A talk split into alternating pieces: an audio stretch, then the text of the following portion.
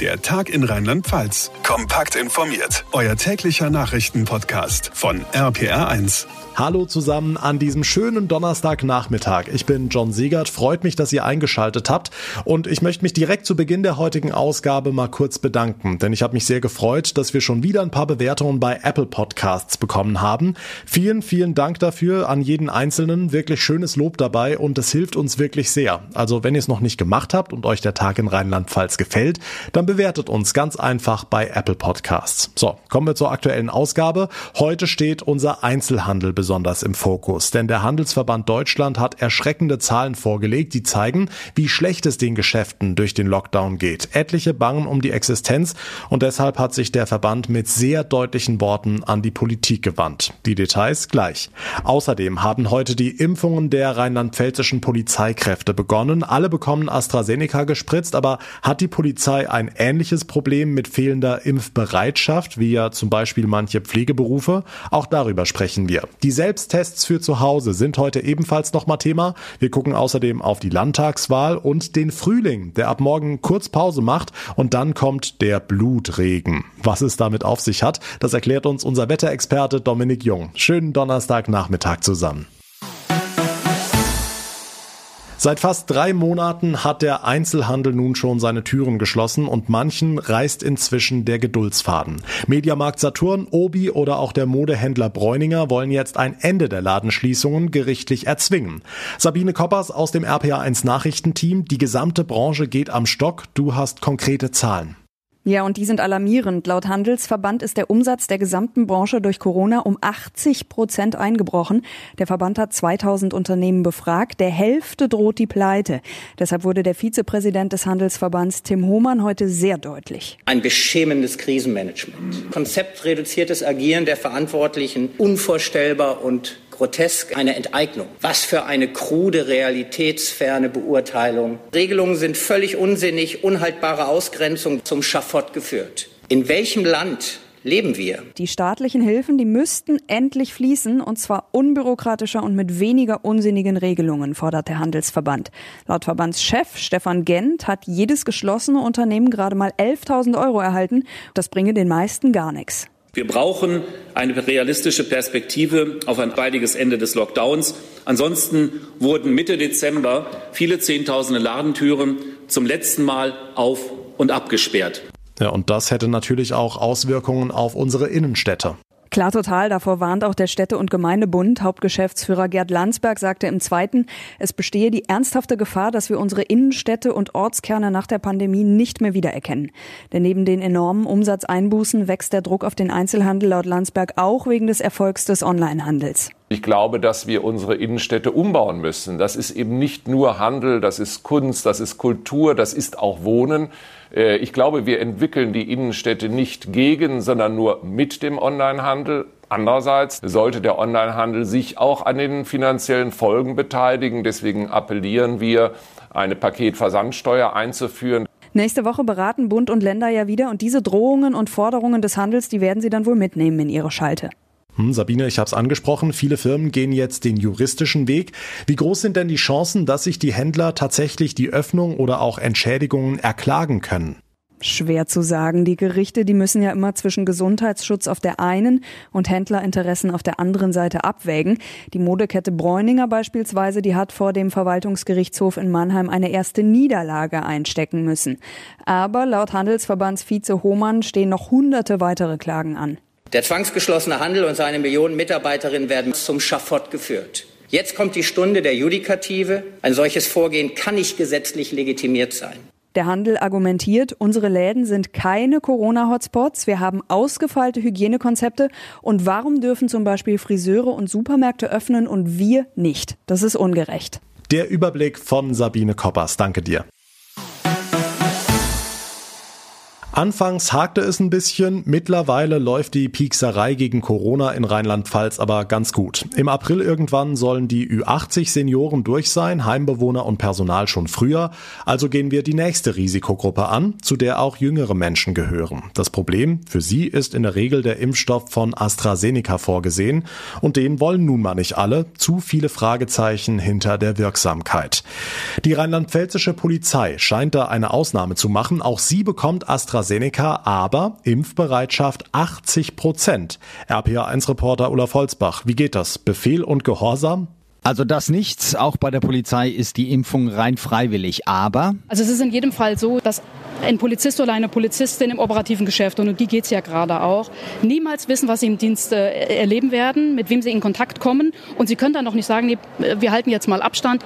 Ich glaube schon, dass das bei vielen auch äh, mit eine Motivation dafür ist, äh, sich frühzeitig impfen zu lassen. Sabrina Kunz, Landeschefin der Gewerkschaft der Polizei, heute in Mainz-Hechtsheim bei der Bereitschaftspolizei. Da steht eins der polizeieigenen Impfzentren. Vier gibt es insgesamt im Land. Über 11.000 Beamte und Bedienstete sind angemeldet. Hm, und wie läuft das, wenn es nicht nach dem Alter geht? Zuerst die Chefs? Dann wäre ja zuallererst der Innenminister dran, aber der legte heute Wert auf die Feststellung, dass es anders läuft. Roger Levenz. Bei uns geht es nicht mit Häuptlingen los, wenn ich das so sagen darf, sondern heute wird das Funktionspersonal der Impfzentren geimpft. Die werden dann die Impfungen ab dem Montag durchführen und dann werden im ersten Schritt die Mitarbeiter und Mitarbeiter des Wechselschichtdienstes, die draußen auf Streife sind, die Spezialkräfte, also die operativen Kräfte geimpft. Und erst dann die anderen, aber bei 4000 geplanten Impfungen pro Woche wird es auch für die nicht lange dauern. Ja, und alle mit AstraZeneca. Vielleicht erwägt die Firma ja noch einen Werbevertrag. Impfstart bei der rheinland-pfälzischen Polizei. 80 Prozent der Beamten haben sich schon angemeldet. Die Infos von Olaf Holzbach. Tests, Tests und noch mehr Tests. So soll die Corona-Pandemie nach und nach eingedämmt werden. Das Problem dabei, Experten glauben, dass die Selbsttests vom Discounter, die es ja bald gibt, oft ungenauer sind. Auch Gesundheitsminister Spahn sagte gestern, die Ergebnisse sind nicht sonderlich aussagekräftig. Wir müssen vor allem übrigens auch darüber aufklären, was ein positives Ergebnis erstens falsch oder ein negatives Ergebnis jeweils falsch sein kann und zweitens, dass ein positives Ergebnis bitte dazu führt, dass man sich einen Termin besorgt zum PCR-Folge- und Bestätigungstest. Der zuverlässigere PCR-Test dagegen hat zwei Haken. A, er dauert länger und B, belastet die Labore. Eine Lösung dafür hat das Kölner Unternehmen BioEcho. Das sendet Testboxen an Krankenhäuser und Labore, mit denen Abstriche analysiert werden, und zwar im Turboverfahren, sagt Geschäftsführer Frank Schäfer. Der besondere äh, Effekt dabei ist, dass es ganze, dass die ganze äh, Isolation dieser Erbinformation aus 96 Proben fünf Minuten dauert. Und einer unserer Kunden sagte, super, mit euren Kits konnten wir die Nachtschichten ab, abschaffen. Also keine 24-Stunden-Schichten oder überlastete Labore mehr. Das Unternehmen ist eigentlich auf DNA-Analysen spezialisiert. Durch die Pandemie kam dann aber die Idee mit den Tests. Innerhalb von, von wenigen Wochen äh, stand dann äh, auf Basis von unseren Erfahrungen so ein, ein Kit. Äh, und das haben wir ersten Kunden zur Verfügung gestellt, also Testlaboren es hat sofort auf Anhieb funktioniert mit, mit Abstrichen äh, von, von Covid-Patienten und ähm, seitdem sind wir dann Schritt für Schritt in den Markt gekommen. Da das Verfahren so komplett anders ist, hat BioEcho noch einen Vorteil. Das Unternehmen konkurriert nicht mit anderen in Sachen Rohstoffen. Material für neue Kits ist also immer da. Was auch schön ist, dass die Menge an Plastikabfall, die bei, bei solchen, ähm, solchen Tests entsteht, das sind nämlich ähm, in einem Testlabor im Rahmen, im Tonnenmaßstab äh, pro Tag, äh, die werden bei, durch unsere Kits äh, deutlich reduziert, um ungefähr 70 Prozent. Und weil die Nachfrage mittlerweile so groß geworden ist, wurde auch die Produktion hochgefahren. Wir haben letztes Jahr äh, von 13 äh, Personen auf 42 Personen aufgestockt, ähm, haben also jetzt ein sehr schönes Team, sehr schönes internationales Team mit diversen Nationalitäten am Start. Es macht sehr viel Spaß, mit den Leuten zu arbeiten und die ermöglichen tausende Corona-Tests am Tag. Das Unternehmen BioEcho mit ihren Super-Schnelltest-Kits aus Köln. Damit zu Felix Christmann aus der RPA1 Nachrichtenredaktion mit weiteren wichtigen Meldungen des Tages. Schönen Feierabend. Nach zwei Tötungsdelikten in der Pfalz laufen die Ermittlungen der Polizei. In Neustadt an der Weinstraße und in Schifferstadt wurden die Leichen zweier Frauen gefunden. RPA1-Reporter Thomas Stüber. In Neustadt geht die Staatsanwaltschaft davon aus, dass eine 72-Jährige von ihrem Ehemann umgebracht wurde. Anwohner hatten gestern Abend einen Streit in einer Wohnung gemeldet. Als die Polizei eintraf, fanden sie den Bewohner und die schwer verletzte Frau. Sie starb noch vor Ort. Einen Großeinsatz gab es am frühen Morgen in Schifferstadt. Hier fanden die Beamten in einer Wohnung eine getötete Frau und eine mit schweren Verletzungen. Die Hintergründe sind noch völlig unklar. Weitere Details soll es laut Staatsanwaltschaft erst im Laufe des Tages geben. Erst am Wochenende war in Neustadt-Musbach eine 50-jährige Frau in einem Mehrfamilienhaus getötet worden. Frankreich verschärft wegen der Virusmutationen die Einreiseregeln für das Departement Moselle, das auch an Rheinland-Pfalz angrenzt. Für alle nicht beruflichen Fahrten in den Verwaltungsbezirk muss ab März ein negativer PCR-Test vorgelegt werden. Im Departement Moselle breitet sich aktuell die südafrikanische Corona-Variante aus. Der Inzidenzwert liegt hierbei über 130. Der Vulkan Etna auf der italienischen Insel Sizilien ist erneut spektakulär ausgebrochen. Lavafontänen schossen bis zu 500 Meter hoch in den Nachthimmel. Aus dem Krater auf der Südostseite stieg Asche und Rauch mehrere Kilometer in die Luft. Nach Angaben der Behörden war es der sechste Ausbruch innerhalb von acht Tagen feiert Mario Götze sein Comeback in der Fußballnationalmannschaft. Bundestrainer Jogi Löw hält das immer noch für möglich. Im Moment sei Mario zwar nicht im engeren Kreis, aber er habe ein Auge auf ihn, sagte Löw dem Kicker. Sein letztes Länderspiel bestritt Götze im November 2017. Aktuell spielt er in den Niederlanden bei der PSV Eindhoven. Ja, lange ist es nicht mehr hin. Der Countdown zur Entscheidung bei RPR1. In gut zwei Wochen wird gewählt in Rheinland-Pfalz und ganz ehrlich, wer denkt bei den Themen, die diese Wahl mitentscheiden können, an den Sport?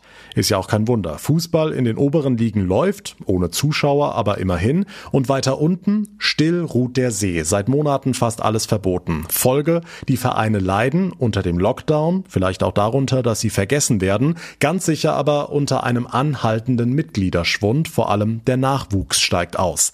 Till Pleuger ist der Manager beim TSV Schott Mainz, dem größten Breitensportverein im Land mit über 4000 Mitgliedern, zumindest vor Corona. Herr Pleuger, wie sieht's aktuell bei Ihnen aus in Zahlen? Wir haben insgesamt 600 Mitglieder verloren. Das sind in etwa 15 Prozent. Und äh, gerade jetzt im zweiten Lockdown sind es immer mehr Kinder und Jugendliche, die austreten. Also deutlich über die Hälfte zwischenzeitlich. Und äh, wir haben natürlich auch große Sorge, dass wir viele von ihnen nicht mehr zurückgewinnen können. Okay, welche Sportarten sind da betroffen? Das Ganze geht quer über alle Abteilungen, also Individualsportarten, Mannschaftssportarten und natürlich auch Fitnesssport. Da sind wirklich alle betroffen. Hm, woran genau liegt das? Spielen die nur noch Konsole?